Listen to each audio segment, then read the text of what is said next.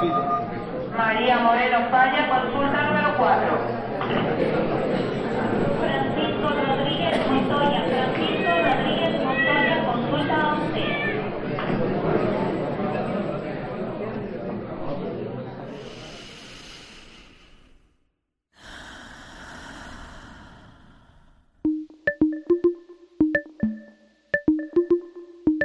Aquí no hay sala de espera. Es tu pase directo a un espacio dedicado al fomento de bienestar integral. A tu salud. tu salud. Bienvenidos.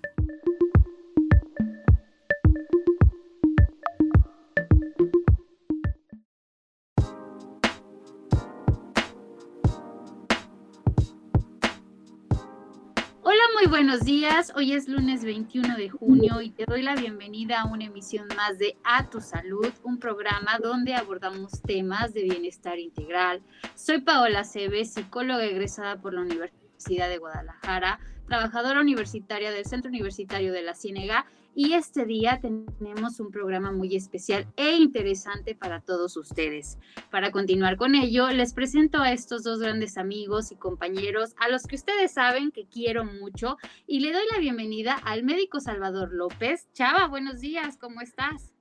¿Qué tal, Paola? Muy buenos días. Muy feliz de estar nuevamente aquí en este espacio. Qué gusto verte, aunque sea aquí a través de, de una pantallita, pero la verdad que qué gusto verte y estar aquí nuevamente.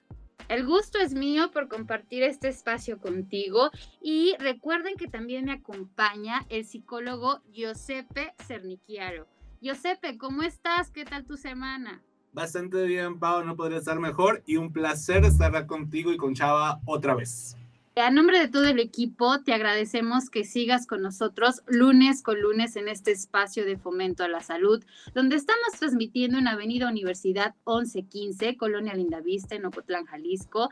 Y eh, quiero compartirte que a propósito de la situación de contingencia por el COVID-19, este es un programa grabado con días de anticipación para continuar con las medidas de distanciamiento social y con ello contribuir a la disminución de contagios. Esto sin duda no sería posible sin el gran trabajo, labor y equipo que hace nuestro productor Andrés Almada, Alejandra Núñez en controles y redes, Alejandra Cervantes, quien es productora general, y Vladimir Acosta, director de Radio Universidad de Guadalajara en Ocotlán. Gracias de verdad por todo su apoyo. Te mando un fuerte abrazo y un saludo especial a ti que nos está sintonizando a través de nuestro podcast, el cual está disponible en Spotify, Apple Podcast y Anchor, donde nos puedes encontrar como A Tu Salud. Te mandamos un saludo especial y aprovecho eh, para invitarte a que nos sigas en nuestras redes sociales. Suscríbete, interactúa con nosotros y déjanos un like en nuestra cuenta de Facebook, Spotify, a tu salud 107.9 FM para que no te pierdas de ningún episodio. Y aunque no estemos en vivo, aún así puedes comunicarte a nuestras líneas telefónicas el 92 560 19 92 560 19 si te encuentras en la región de la Ciénega o si te encuentras en cualquier otra parte del país, el número es 800 633 8100 800 633 8100 Ahora, para que interactúen con nosotros de forma más directa, están nuestras redes sociales. Estamos en Facebook, en Twitter e Instagram como UDG Ocotlán y tenemos nuestra propia página oficial en Facebook donde nos vas a encontrar como A Tu Salud 107.9. Esto es A Tu Salud y el día de hoy hablaremos sobre la donación de sangre. Qué tema, de verdad, qué tema del que vamos a hablar el día de hoy. Y antes de arrancar, les quiero presentar a nuestra invitada de lujo. La verdad es que, eh, pues bueno, vamos a sacar mucho, mucho provecho de este programa. Doctora Ana Carolina Rodríguez Rodríguez, bienvenida. Déjame te presento, doctora. Ella es la coordinadora del área de urgencias y banco de sangre del Hospital Regional de La Barca. Doctora Ana Carolina, de verdad, gracias, gracias por haber aceptado esta invitación y dedicarnos pues esta hora de tu valioso tiempo. Muchas gracias, Chava. Gracias por la invitación. Gracias, Paola, por haberme invitado y darme este espacio para convivir un poquito con ustedes y con todo su público. Vamos a, compartir mucha información con la gente que nos está escuchando el día de hoy. Y bueno, para empezar, ya saben, tenemos una pregunta de cajón y quiero preguntarles, este, Josepe, Chava, doctora, ¿por qué es importante hablar de la donación de sangre, Josepe? Bueno, fíjate que para mí es importante porque creo que es algo que delegamos a situaciones donde ya es inmediatamente necesaria. No lo vemos como algo preventivo, no lo vemos como algo de lo que se tiene que estar como más al tanto, sino que hasta que nos pasa algo drástico, hasta que necesitamos una transfusión, es cuando nos llega el 20 de que, ah, mira, también se debe donar sangre, ¿no? Y ahí es donde estamos viendo a las personas pidiendo redes sociales, se necesita donador o se necesita tal persona, tipo de sangre y, tal. Entonces, me parece que es importante que hablemos de la donación de sangre para que estas situaciones se vayan reduciendo y entonces haya más como fondo o haya más cantidad del fluido, ¿no? A disposición de los médicos para poder hacer un trabajo más... Um, como sin tantas perturbaciones en todo lo que es el proceso. Y que quizás también este, no nos damos cuenta de esto o no lo racionalizamos, pero hacer donaciones de sangre salva vidas. Tú, Chava, ¿por qué es importante hablar de la donación de sangre el día de hoy?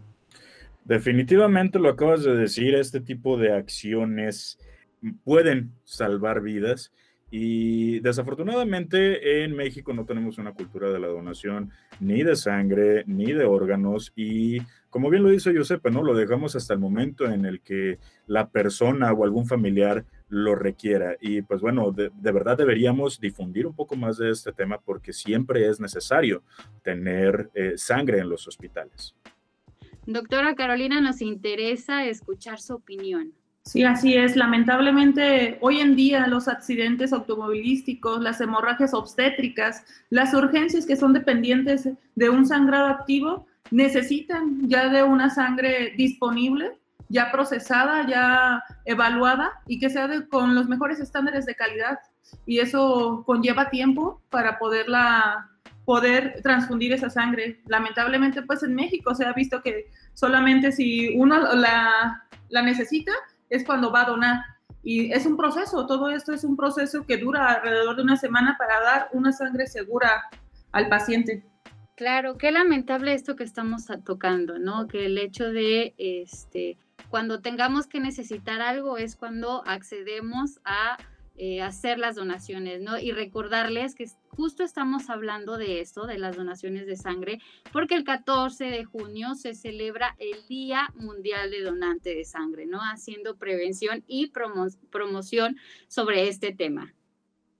Y bueno, doctora, hablando de esto, cuando normalmente hablamos de la donación de sangre y hablamos de la sangre en general, lo dejamos como si fuera una sustancia homogénea, ¿no? Como si nada más fuera la sangre y ya, cuando en realidad tiene diferentes, diferentes componentes. Entonces me gustaría que por favor nos explicaras un poquito más cómo se compone la sangre uh, y qué es la sangre, ¿no? Así como para que quede como bien asentado, porque después, cuando se está haciendo la donación o se está donando, también puede donar diferentes como sustancias que se encuentran dentro de.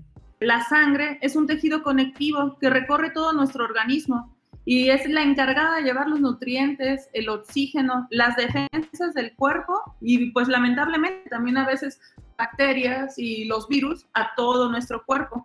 Este, afortunadamente sabemos que una donación de sangre de 450 mililitros puede salvar a tres personas al mismo tiempo.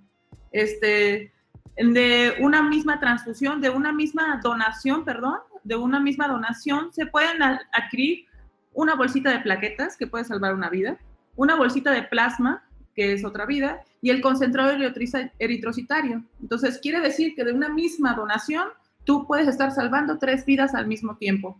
Así es, este, el concentrado eritrocitario es el encargado de llevar a todo nuestro cuerpo el oxígeno necesario, así como las defensas para que combatan enfermedades. Las plaquetas, como todos sabemos, son las encargadas de, la coagulación de la sangre, de darnos a nosotros este, ese espacio cuando tenemos una herida y que pueda allá, ahí, pegarse ahí, un coagulito para que este mismo ayude a la cicatrización. Y pues las, los plasmas, plasmas eritrocitarios, que es otra cosa que se saca también de la sangre, nos ayudan a nosotros a los factores de coagulación. Es, es muy importante también esos factores de coagulación en cirugías de urgencias, en pacientes con inmunocomprometidos, como son los pacientes con leucemia, con cáncer o que necesitan a veces una cirugía, este, una cirugía mayor.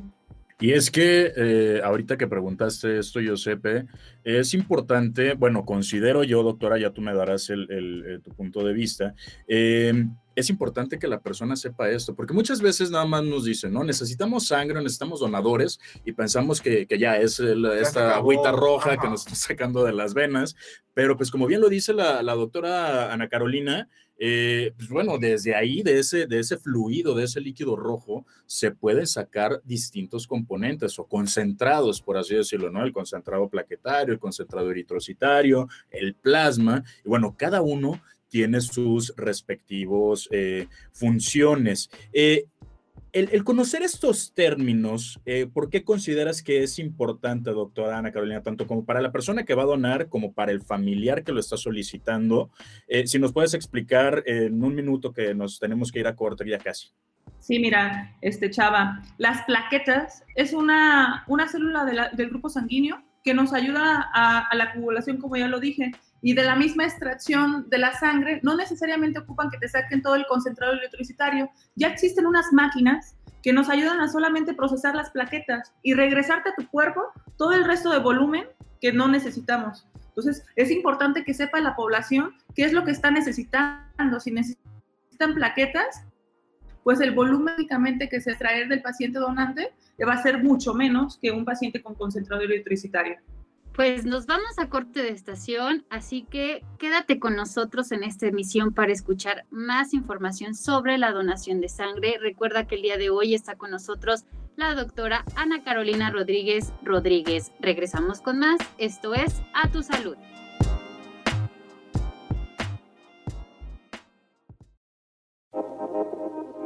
Recuerda, la prevención es el primer paso para no llegar a la sala de urgencias. A tu salud. A tu salud.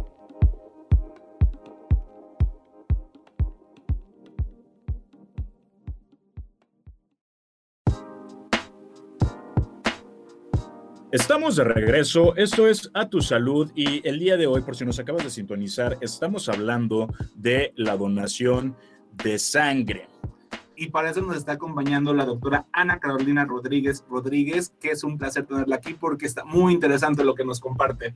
Y pues bueno, nos quedamos, Giuseppe, eh, Paola, doctora, y a ti que, que, nos estás escuchando, en el bloque anterior estábamos hablando de eh, la importancia de saber cuáles son los componentes de la sangre, ¿no? Que no es nada más sangre y ya.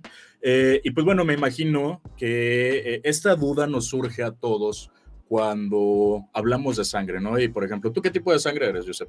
O positivo. ¿Tú, Paola? O positivo. Ah, mira, qué positivos todos somos aquí. Yo también soy O positivo, pero sabemos que existen otros tipos de sangre. Entonces, eh, ¿cuál es la importancia de esto, doctora? O sea, ¿cuáles son los tipos de sangre y, y por qué existen estos tipos? Así es, Chava. Mira, en primero que nada, este, los sistemas de grupos de sangre sanguíneos, actualmente existen más de 400, 400 tipos de sangre, 400 clasificaciones. Los de más importancia clínica siempre han sido los grupos ABO y los RH. Entonces, nosotros establecimos por la importancia clínica solamente esa clasificación, ABO y, y grupo y RH. Así nos da cuatro tipos de sangre, AB positivo y negativo, A positivo y negativo, B positivo y negativo y O positivo y negativo. Ese es este, el juego que tenemos. Es importante saber eso porque es la compatibilidad que va a tener un paciente con su donador. Es importante saber qué tipo de sangre tienes porque también es crucial si Dios no quiera una hemorragia o un accidente que tengas, tenerte que transfundir sangre, saber por lo menos en qué grupo estás tú para disminuir los efectos adversos de ponerte una sangre no compatible contigo. Oye, doctora, y hablando de compatibilidad, este, creo que nos surge mucho esta pregunta. Eh, bueno, las personas que, que, hemos tenido la oportunidad de donar, a mí al principio me causaba conflicto esto de saber por qué una persona, no sé, de O positivo no puede donarle a un AB, ¿no? Este, ¿Por qué no se pueden hacer eh, las transfusiones de diferentes tipos? Así es, mira, déjate explico un poquito a grandes rasgos. Este, A, B y O son antígenos que se encuentran en la membranita de la célula del eritrocito de la sangre. Tienen que ser compatibles con los antígenos que se encuentran fuera de la célula, que es la sangre que vas a tener tú como donador. Si tú tienes un tipo de sangre positivo, es lógico que O significa que tus antígenos alrededor de la membrana son para el O. Si tú le pones A o B, vas a hacer una reacción de histocompatibilidad no deseada y muy mal le puede ir al paciente con esas reacciones. Por eso es importante, porque en la membrana del eritrociti- del eritrocito nosotros tenemos una memoria y guardamos los antígenos que nos pertenecen a cada uno desde que nacemos. Vaya, me parece muy interesante por todo lo que nos estás diciendo. Y no nada más es, ah, es importante saber tu tipo de sangre porque ayuda a conocer la personalidad como lo hacen en Japón, ¿no? En Asia, ¿Qué? que es- sí, es como, como si fuera el, el- el horóscopo. Los japoneses en particular te preguntan el tipo de sangre para saber el tipo de personalidad y es toda una cosa cultural. ¿Es en serio? Sí, es, Wow, bueno, es- diferencia de culturas, Sí, ¿no? es muy curioso.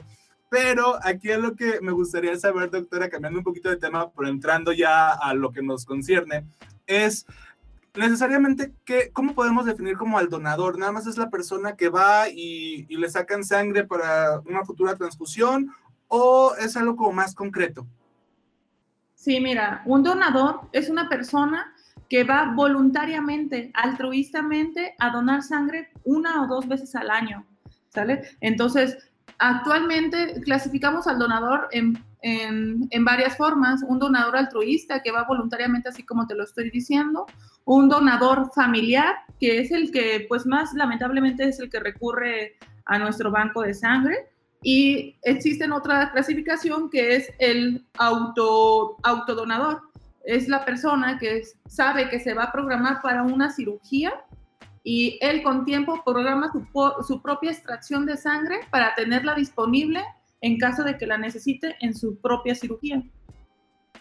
Vaya, es, es muy importante, muy interesante porque yo creería que nada más sería como un tipo de donador y ya, y es, no, o sea, según cómo lo estés haciendo, lo pueden clasificar de diferente manera y entonces de esa, por esta forma es como se pueden generar como campañas para atraer a más gente, ¿no? Claro, y que digo, a fin de cuentas, pues el donador es quien va y hace este donativo de su sangre, pero dentro de los donadores, como bien lo dice la doctora Ana Carolina, es, em, es importante el, el- el clasificarlo, porque bueno, no es lo mismo que yo vaya, no sé, porque por ejemplo, eh, esperemos que no, tocó aquí madera, que a un familiar mío le estén Claro. programando para una cirugía, o ni siquiera programando, que suceda algo súbito y Y que requiera lo eh, sangre, y pues bueno, uno va a donar, ¿no?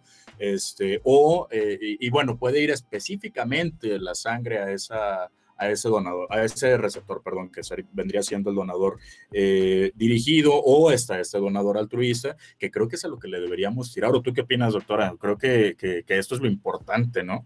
Sí. Así es, Chava. O sea, el donador que a nosotros nos compete más y lo- el que más importante es, es el donador altruista. Porque del donador altruista es donde nosotros sacamos la sangre, la disponibilidad de sangre para los pacientes que nos llegan de urgencias, los abortos involuntarios, las hemorragias obstétricas, los traumatismos de cráneo encefálico que hay severos, un trauma agudo de abdomen, todos esos pues son cosas no programadas Claro. y que lamentablemente en una urgencia es la que necesitan. Y lamentablemente son los que menos tenemos. Actualmente en el Hospital Regional, la tasa del- de los donadores altruistas está en un 7%. O sea, todos vienen 7%. 7%. Todos los donadores vienen por familiar, porque van a operar a mi familiar, porque vengo a reponer la sangre, pero esa, esa sangre ya es dirigida. Entonces, es muy poca la disponibilidad que yo puedo tener para el área de urgencia. Entonces, es- por eso es la importancia del 14 de junio. para el fomento de esta Claro. donación altruista, ¿no? Y doctora, eh, ahorita que estabas hablando de este 7%, que me parece, híjole, triste y alarmante, eh, doctora, en este caso, em, por ejemplo, me, me pongo a pensar en esta situación de pandemia que vivimos hace, desde hace año y medio y que, bueno, poco a poco ha ido reincorporándose a las actividades, pero que, bueno, seguimos en una, en una situación de aislamiento. Si, si bien es cierto, esto vino a cambiar toda nuestra mecánica, ¿también afectó a esta, a esta situación de la donación de sangre? Híjole, chava, es una cosa que pues lamentablemente no conocemos. La pandemia es un virus que no conocíamos antes. Entonces no sabemos los efectos adversos que tengan en nuestro organismo ese, ese, ese virus y a larga evolución también que compete. Aparte, las vacunas son vacunas no estudiadas, son de uso de emergencia. Entonces eso también nos está poniendo como un stand-by para ver qué es lo que vamos a hacer con los donadores.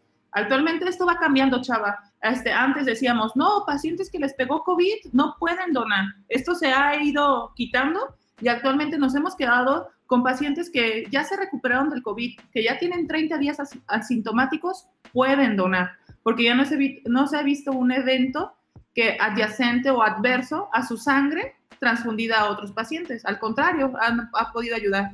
Ahorita estamos con el dilema de las vacunas. Entonces, un paciente que ha recibido sus vacunas puede donar.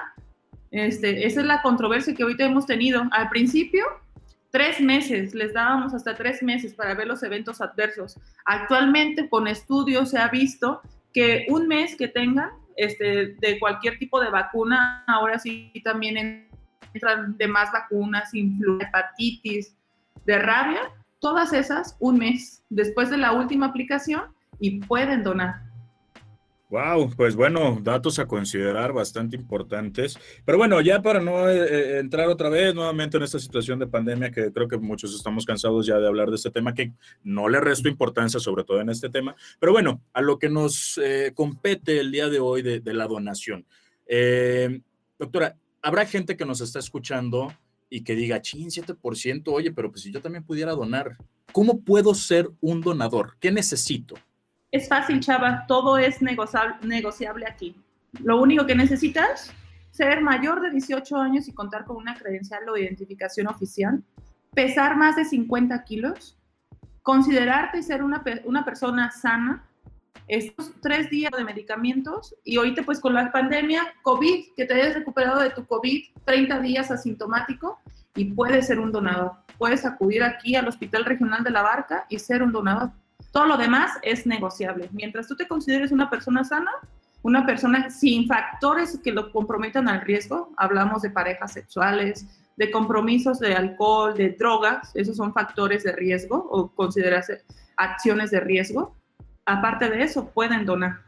Entonces, eh, doctora Ana Carolina, cualquier persona puede donar. Cualquier persona que este, se encuentre en un estado de salud, digámoslo de esta manera, equilibrado, puede donar sangre, ¿verdad? No importa, por ejemplo, se me viene a la mente, no sé, personas diabéticas o personas que están embarazadas o eh, cualquier persona puede donar. Personas embarazadas, un bebé en sus vientres no pueden donar. Personas diabéticas pueden donar. Si llevan un control metabólico, pueden donar. A eso me refiero cuando digo que las personas se consideren sanas, porque si tienen algún tipo de enfermedad, este, las tengan en control personas que ya de plano les pegó hepatitis de chiquitos, porque la hepatitis es un virus y ese se queda en el cuerpo, no pueden donar. Ya hay, este, hay criterios. Pacientes con cáncer o, recuperados de cáncer o con leucemia tampoco no pueden donar. Pero eso se van quedando a consideración. Tenemos una serie, una lista larguísima. Tenemos más de 50 puntos que tenemos que afrontar para seleccionar a un donador pero en sí todo es negociable a excepción de lo que les comenté anteriormente. Entonces, doctora, yo creo que ya nos está quedando un poquito más claro qué onda la importancia de que haya, ah, de por qué debemos hacer donaciones, de por qué tenemos que la donación altruista es como más importante, pero me gustaría reafirmarlo. Ya sé que va a ser un poquito repetitivo, pero la verdad es que ese, ese 7% nada más es aterrador especialmente porque no sabemos en qué momento podamos llegar a una situación así y no va a haber sangre a lo mejor no tenemos como los contactos o no tenemos, sí, no tenemos los contactos para pedir esa sangre, ¿no? Entonces es muy importante que haya esa sangre de respaldo, que la, la gente reciba esa sangre lo más rápido posible y por eso me gustaría reiterar que nos digas por qué es importante la donación de sangre. Perdón, perdón, voy a interrumpir porque nos tenemos que ir a un corte, pero doctora, si te parece, regresamos con esta pregunta, el por qué debemos hacer donaciones. Tú que nos estás escuchando, regresamos en una forma breve, estamos escuchando a la doctora Ana Carolina Rodríguez Rodríguez, que nos dedicó una hora de su tiempo para hablar de la donación de sangre. Esto es A Tu Salud.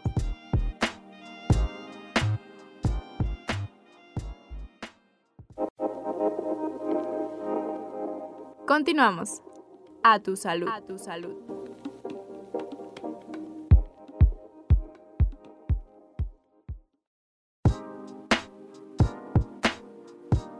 Estamos de regreso en A Tu Salud. Si acabas de llegar hoy, estamos hablando sobre la donación de sangre. Y recuerda que a pesar de estar vacunados, continuamos con las medidas de prevención para, para disminuir la propagación de la COVID-19. El día de hoy estamos hablando eh, de donación de sangre y está con nosotros la doctora Ana Carolina Rodríguez Rodríguez, que nos está resolviendo estas dudas sobre este tema.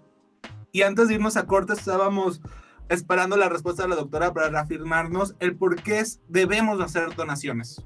Sí, es, así es. Mira, la sangre proveniente de los donadores altruistas es la única manipulable para mí, la única que podemos nosotros como médicos de la salud este, tener libre para procesarla y para necesitarla en los pacientes que llegan por alguna urgencia. Es por eso la importancia de que haya más donaciones altruistas, que no sean ya dirigidas o a familiares para poder nosotros tener ahí stock completo para cuando llegue un paciente que realmente la necesite, no lo veamos comprometido y tenga una oportunidad más de sobrevivir.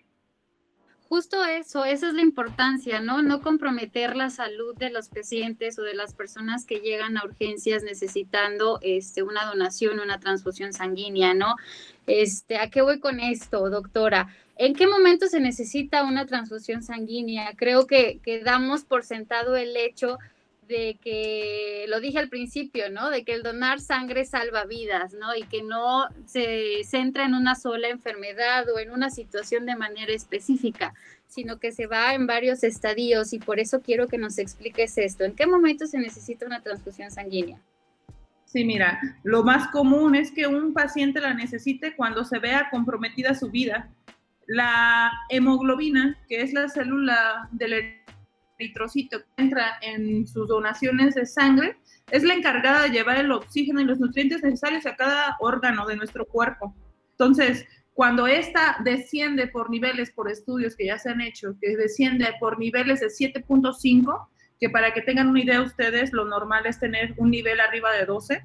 Este, cuando desciende abajo de 7.5, se ve comprometido los primeros órganos principales, como lo es el cerebro, el riñón y el corazón. Entonces, es ahí cuando nosotros necesitamos transfundirle esa sangre a ese paciente en los sangrados activos para que no queden con algún tipo de secuela, en las hemorragias obstétricas para tratar de salvar tanto al feto como a la madre, y en, en los abortos involuntarios, porque sabemos que en esas hemorragias mínimo sangran un litro de sangre.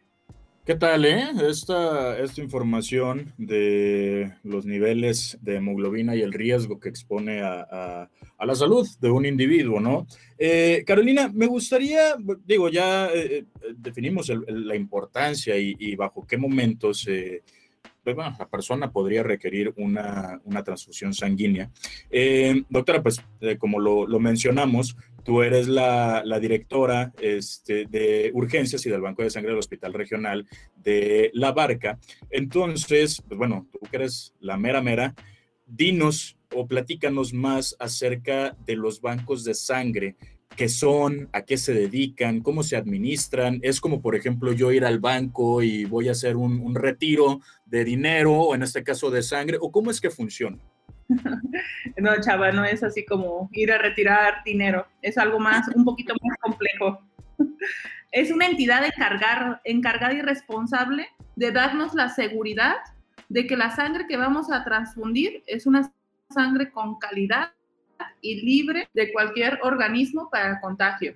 Eso es un banco de sangre. Un banco de sangre es, es una institución o un órgano que permite guardar la sangre mientras a esa sangre se le procesa para hacerle algunos tipos de análisis y ver que sea una sangre segura. Eso es un banco de sangre. Nada que ver con el, retiro monetario que acaba de mencionar Chava, ¿no, doctora? Fíjate eh, y fíjense que este, investigando un poquito sobre este tema y demás, ya lo dijo la doctora, ¿no? Que un banco de sangre es un órgano, una institución donde salvaguardan este, estas transfusiones sanguíneas, ¿no? Por así decirlo, y me encontré que hay un centro estatal de transfusión sanguínea, ¿no? Y me parece peculiar porque yo no, yo este, no conocía de este centro, no sabía que este, cada estado de la República tiene su propio centro estatal con normas, criterios y demás. Y quiero que nos expliques, doctora, qué es y cómo funciona. Sí, así es, mira, este, en los alrededores de 1974 se creó el Centro Estatal de Transfusión Sanguínea con la única finalidad de ser un órgano descentralizado, ser un órgano que garantice el acceso oportuno a la sangre y sus derivados en todo el estado de Jalisco. Es como, ahora sí, como la mamá organizadora de los pollitos para que nos toque a todos equitativamente nuestra porción. E, ella es la encargada de garantizarnos que vamos a tener, si lo necesitamos por un accidente, por alguna urgencia, sangre disponible y con los estándares de seguridad y calidad que ellos hacen de, que no te vamos a contagiar de nada por esa transfusión que vayas a recibir. Qué importante es conocer y saber que existe este tipo de institución, ¿no? O sea, que no nada más están por estar y que tienen una funcionalidad activa todo el tiempo. Y aprovechándome de ahí, porque me parece muy interesante esta parte donde se van a encargar de la salud, de, de comprobar que la, que la sangre está bien, ¿no? ¿Cuál es el proceso, Doc? porque me imagino que no es como que, ah, voy a llegar y sí como que, ah, yo quiero que me hacer una donación, ¿no? Y punto, sino que se me tiene que hacer un estudio para ver que realmente lo que estoy diciendo sea verdad, porque no creo que sea tan sencillo como, aquí está mi sangre, ten, llévatela. Así es, miren, este, chicos, este, el proceso de la donación, tal vez eso también contribuye a que la gente no vaya a donar tan afluidamente. Es un proceso que lleva alrededor de unas tres horas en el Hospital Regional de la Barca ¿Por qué? Porque hacemos un proceso este, de todo esto, se hacen unas interrogaciones, unos análisis, una exploración médica que es la que yo hago. Y cada paso que van haciendo, si lo van pasando, van siendo todavía más candidatos a donar sangre hasta que al final, por medio de una biometría hemática, aseguramos que si a ti te sacamos los 450 mililitros de sangre que te vamos a sacar, no te dejemos a ti una anemia, porque no, esa no es la intención de, de donar, sacarte para dejarte a ti anémico. Entonces, por eso la importancia de la biometría hemática para saber si al final eres candidato o no, no solamente decir, no, pues yo sí cumplo con los requisitos. No, también a veces nuestro sistema inmunológico no está en las óptimas condiciones para poder donar sangre. Me parece muy interesante porque normalmente, y lo que dices es, me parece totalmente cierto, porque le sacamos, ¿no? Rehuimos a la idea de donar sangre, de ir a perder el tiempo porque no sabemos ni por qué ni para qué. Y entonces como que, ¿qué caso tiene? ¿Por qué estoy ahí? Nada más voy a perder todo el día y, ni lo voy a ocupar. Entonces, realmente no, también es esta parte de, lo están haciendo para cuidar al donador propiamente. No nada más es este capricho de, te vas a quedar aquí porque sí. Al donador y a quien recibe. Porque, por ejemplo, doctora, esto a mí me ha tocado mucho escucharlo en, en, en algunos pacientes en la consulta. Eh, es triste, es triste escucharlo porque, pues bueno, llegan los pacientes y dicen, no, es que fui a donar sangre, pero, este, ay, es que los del banco de sangre son bien payasos porque no aceptan a cualquier donador. Y esto citando textualmente como dicen eh, algunas personas, ¿no?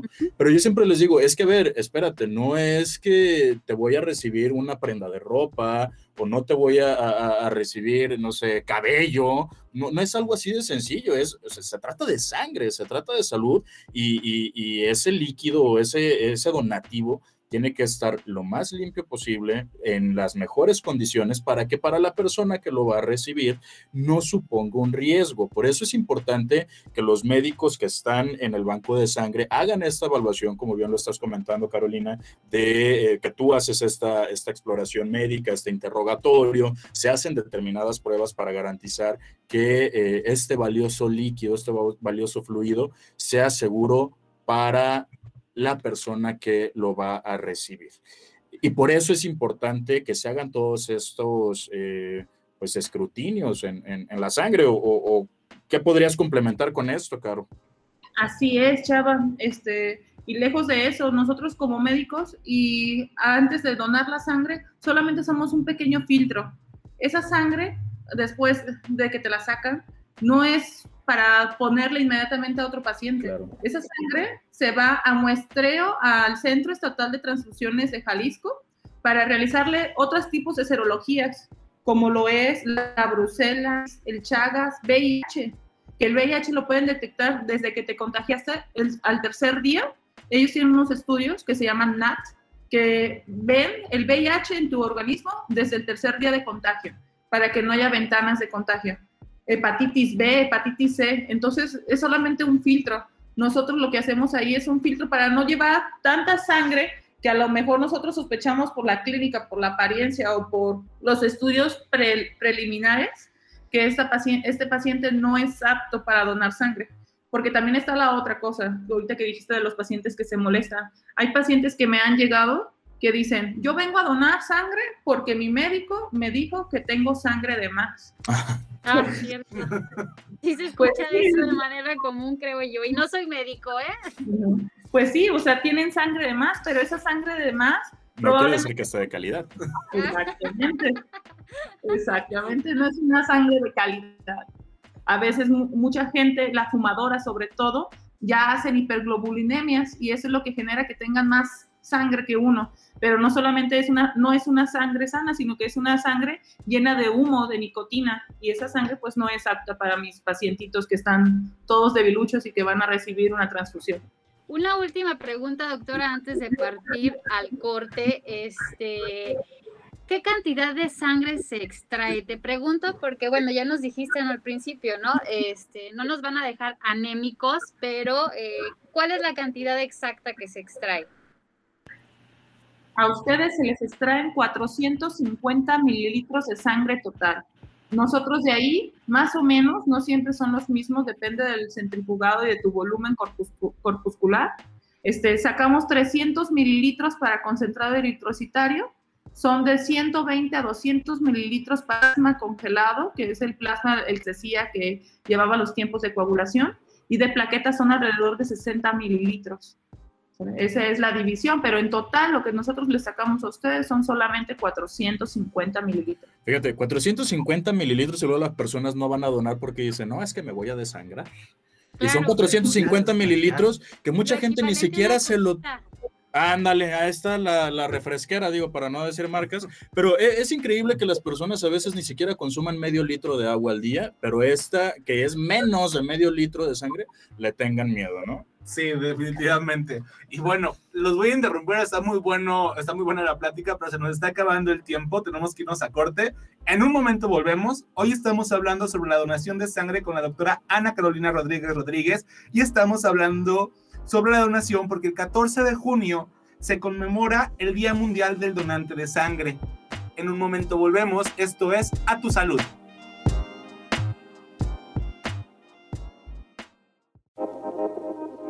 Recuerda, la prevención es el primer paso para no llegar a la sala de urgencias.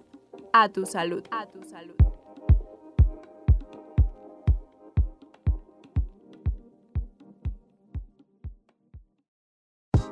Estamos de regreso, soy Paula Cebes, esto es A Tu Salud y nos encontramos a punto de terminar con este programa que de manera especial hoy nos invita a reflexionar, concientizar y promover una mayor toma de conciencia de la necesidad de la donación regular, voluntaria y no renumerada de sangre. Y por ello continúa con nosotros la doctora Ana Carolina Rodríguez Rodríguez para eh, hablar de este tema. Así es, eh, Caro, nuevamente muchas gracias. Y pues bueno, fuera del aire estábamos platicando de, de- estas cuestiones de las prácticas que puede tener un donador, porque luego hay mucha gente que se asusta, ¿no? Y que piensa que por donar sangre una vez ya se va a quedar anémico o les va a hacer daño una donación eh, regular.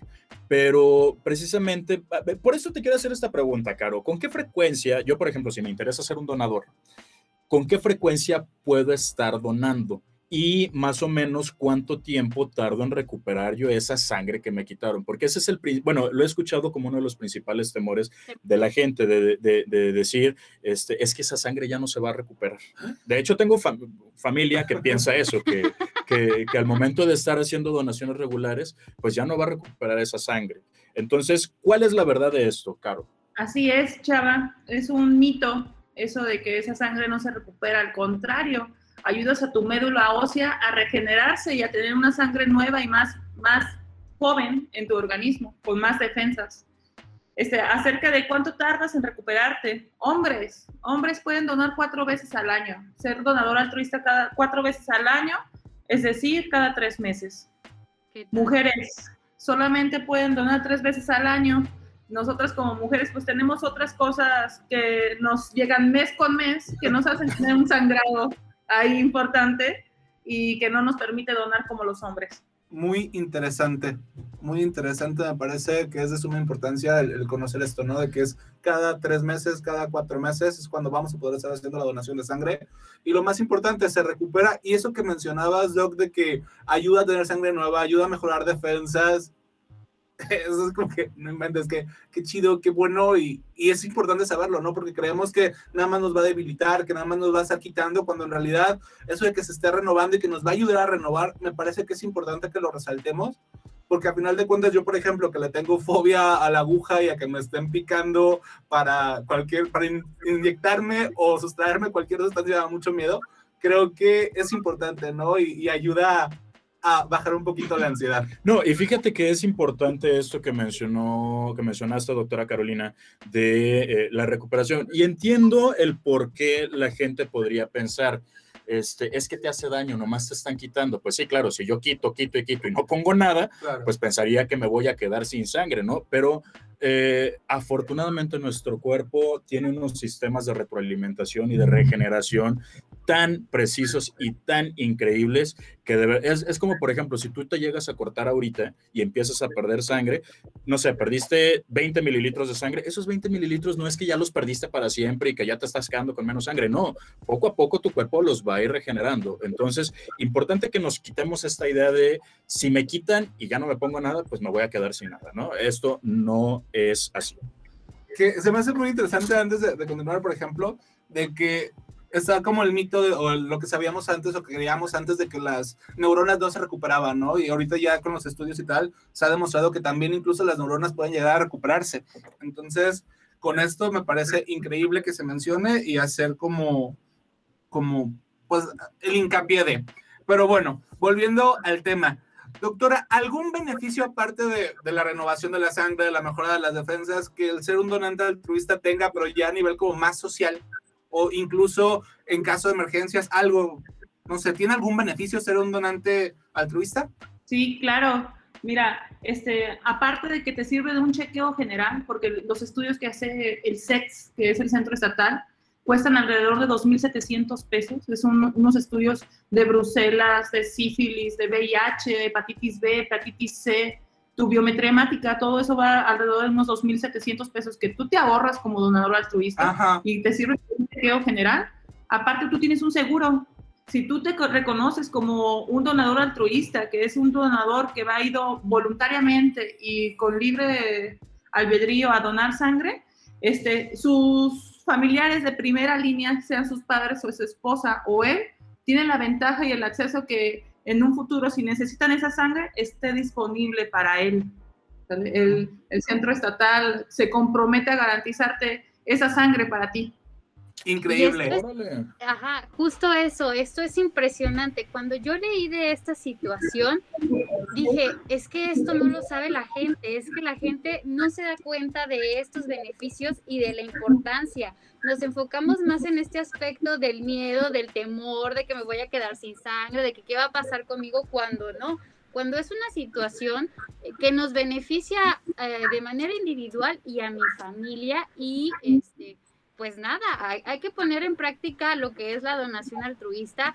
Yo no me considero donante altruista, pero sí he donado en dos ocasiones y también parte del beneficio, beneficio de recuperación es que cuando se termina de, de, de extraer la sangre, este, te dan un tiempo de recuperación y recuerdo que en ese entonces este, a mí me dieron mi lonchecito, mi juguito y, y, y mi frutita, ¿no? Como para recuperar. Hasta desayunado te vas, fíjate. Claro, hasta desayunado te vas después de hacer la transfusión sanguínea. Y déjenme decirles que en el área en el cual este, te hacen, eh, bueno, que, te, que estás haciendo la donación, hay televisión, hay música y digo, bueno, o sea, ¿qué de malo tiene donar sangre? Porque estás eh, literalmente como en un, en un reposet, por así decirlo, y, y, estás viendo la tele mientras te hacen la transfusión de sangre. Entonces no... La extracción. La extracción, perdón, de sangre y, y yo no le veo nada de malo. A ver, yo nada más quiero recapitular porque entonces ya, ya voy a ir como más seguido, ¿no? Porque más en un estudio profundo que salen 2.700 y ahí es como que, ok, viniste a hacer una buena acción, te vamos a hacer toda la, toda la evaluación y Gratis. gratis. Check. Luego tengo un seguro de, eh, tengo un seguro para que en caso de necesitarlo, mi familia directa, eh, mi esposa, mi esposo, mis padres, eh, tengan, la, tengan la transfusión también de, de, Garantizado. ya, ya, o sea, ya no tienes que esperar tanto. Y aparte, sales desayunado. Y además, yo, yo quisiera agregar algo este, relacionado con esto de los, de los análisis o de estos estudios que se hacen. Digo, obviamente 2.700 pesos, pues ¿dónde está, no? Eh, Claro. es, es una buena cantidad de dinero que, que uno se ahorra. Eh, pero lo más valioso, que si la persona o el donador eh, o el candidato a donar resulta con alguna infección o con alguna situación patológica, se detecta a tiempo Claro. para que empiece a tratarse, ¿no? O sea, que, que que todavía VIH la tres días para enterarte. Oye, eso está fenomenal, fenomenal. Pero eh, y, y ahorita quiero tocar este tema, nos queda poco tiempo, pero ¿qué onda con estas situaciones de la compra-venta de sangre? Yo nada más quiero complementarlo aquí, la Ley General de Salud en el, artículo, si no me equivoco, 462, eh, estipula que es un delito, tanto la compra como la venta. Es decir, el comercio de este fluido está estrictamente prohibido, es ilegal y amerita desde multa económica hasta penalización con eh, prisión. Eh, ¿Esto desde cuándo, doctora? Si es que tienes el dato. eh, ¿Desde cuándo o, a qué viene la razón de esta, de esta ley? Así es, Chava, desde 1974, cuando llega el Centro Estatal de Transfusiones a ponernos aquí un, órale, estate quieto, ya no hay que hacer aquí tanto merca- mercadeo de, de la sangre, porque en sí la sangre se considera un órgano. Entonces, al estar contribuy- contribuyendo, al estar comprando y vendiendo este órgano, contribuyes a una venta clandestina. Eso es ilegal y está penadísimo. Incluso nosotros como banco de sangre tenemos que tener una serie de permisos de COFEPRIS, unas, unas este, evaluaciones internas, tanto internas como externas, que nos hacen acerca de qué hacemos con cada unidad de sangre que nos llega.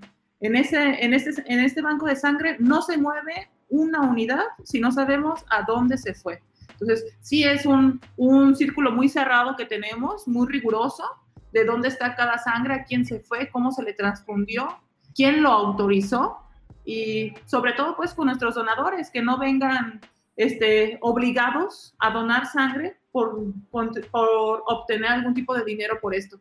Fíjense que esto me parece muy importante tocarlo y hablarlo porque, bueno, ya les comenté, ¿no? Que, en dos ocasiones fui a hacer la donación de sangre y eh, en esta institución a la que yo fui, desde que vas llegando a la institución, te encuentras con los papelitos eh, que te dicen tal cual, ¿no? Eh, pago por la ah, extracción sanguínea, tanto. Y a pesar de que estas instituciones eh, tienen criterios y cuidados, hay mucha gente que sigue lucrando con esto y me Claro. parece muy, muy, muy triste. Me robo la palabra. A mí me parece que es muy increíble y me parece que esta ley es muy necesaria porque si, si estuviéramos comercial- comercializándola y con miedo de parecer muy rojo, que más o menos, esta parte de, debe haber cosas que no debemos de vender, debe haber cosas con las que no debemos comercializar y creo que la vida es una de ellas. Totalmente. Entonces, qué bueno que es esta ley, qué bueno que no debemos de hacerlo y que es tiempo de prisión y ojalá la multa sea altísima, porque si esta cosa fuera comercializable, la gente con dinero es la que va a poder hacerlo, que es como el mercado negro de órganos, ¿no? Por ejemplo, donde pago por un riñón y ya, y toda la gente esperando y tiene años y años y años y no puede hacer nada, y es muy frustrante. Entonces, qué bueno que existen leyes como estas. Sí, y que además, eh, digo, solo para, para complementar, eh, es importante también el, el- el saber que no nada más la persona, sino también, o sea, la persona que dona o que compra, bueno, que vende o que compra, sino también la persona que aplica en el caso de que sea un profesional de la salud. Es, o sea, Sí. va, va dentro, dentro de la, la- De la, la pena. cuestión penal. Eh, Caro, aquí, porque nos queda poco tiempo ya para despedir este programa, pero no me gustaría que nos fuéramos sin una situación que, bueno, creo que todos hemos escuchado, ¿no? De que las personas con tatuajes no pueden donar eh, o, o ciertas condiciones. Este, El hombre gay. Exactamente, los hombres que mantienen relaciones sexuales con otros hombres o algunas otras eh, cuestiones que se han estado, eh, pues bueno, pasando de generación en generación. Por ejemplo, con esta situación de los tatuajes o perforaciones, ¿la persona puede donar? Así es. Tatuaje solamente es un año eh, que te hayas realizado el tatuaje y, el que ta- y que ese mismo tatuaje no tenga algún tipo de rash o que se haya vuelto rojo, que esté infectado. ¿Sale? Y perforaciones, nada más les pedimos que 72 horas antes se las quiten, sobre todo las de la lengua este, y los de los nariz y labios, se las tienen que retirar 72 horas antes. Sobre el simple hecho de ver que el orificio no se infecte, ver que ese orificio no traiga algún tipo de virus o bacteria, sobre todo porque está en áreas de mucosas. Pues bueno, este se nos está terminando ya el tiempo, se nos está terminando este programa. Creo que siempre decimos lo mismo, nos falta tiempo para seguir continuando con la entrevista. Eh, yo te quiero agradecer a ti, doctora Ana Carolina Rodríguez, eh, por haber aceptado estar con nosotros. Les recuerdo su nombre, Ana Carolina Rodríguez Rodríguez, coordinadora del área de urgencias y banco de sangre del Hospital Regional de la Barca. Gracias por haber compartido tu tiempo con nosotros y por haber compartido parte de tu experiencia. Al contrario, muchas gracias por permitirme este espacio para llegar a cada uno de los que nos están escuchando. Y ojalá que con esto, esta semana que viene, este, pues le hagamos honor al 14 de junio y encontremos más donadores altruistas ahí en el Hospital Regional de la Barca. Totalmente de acuerdo, doctora. ¿Algún número telefónico, contacto que nos puedas compartir para que la gente que nos escuchó el día de hoy, si tiene alguna duda, pueda acercarse contigo? Así es, les voy a, pasar el número del Hospital Regional de la Barca. El número del hospital es 93 57 57 80, extensión 41 31. Mi número de celular 33 12 79 20 80. Contesto a las 24 horas. Cualquier duda que tengan, pues ahí estamos a la orden. Un correo electrónico kro-x5 arroba hotmail.com. Perfecto, ahí lo tienen esos datos. Eh, agradecemos a todo el equipo de Radio UDG Ocotlán que hace este proyecto posible. Nos vamos y en los micrófonos estuvimos Paola Cebes. Me quiero. Y Salvador López. Esto fue A tu salud.